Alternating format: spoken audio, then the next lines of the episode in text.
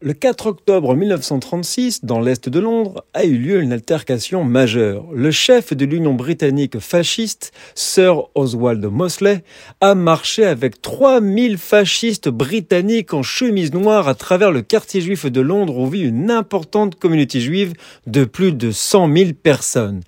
À Cable Street, les hommes de Mosley ont été empêchés d'avancer par une grande foule de manifestants composé d'habitants juifs, mais aussi des Irlandais locaux, des dockers et encore d'autres travailleurs réunis pour l'occasion par le Parti communiste britannique.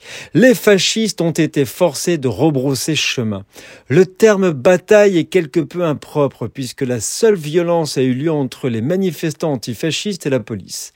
Néanmoins, la bataille de Cable Street est devenue légendaire comme l'une des rares fois où, au cours des années 30, la gauche et l'extrême droite se sont affrontés l'extrême droite a été vaincue.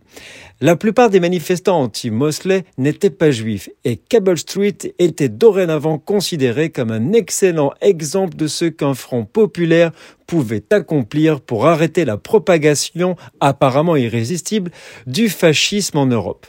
Mais cela a également renforcé le prestige du Parti communiste britannique et a attiré le soutien significatif des juifs depuis ce jour. En représailles, la semaine suivante, de nombreuses vitrines de magasins à Whitechapel ont été brisées par des vandales. Cette journée restera connue sous le nom de bataille de Cable Street. Nous sommes le 4 octobre.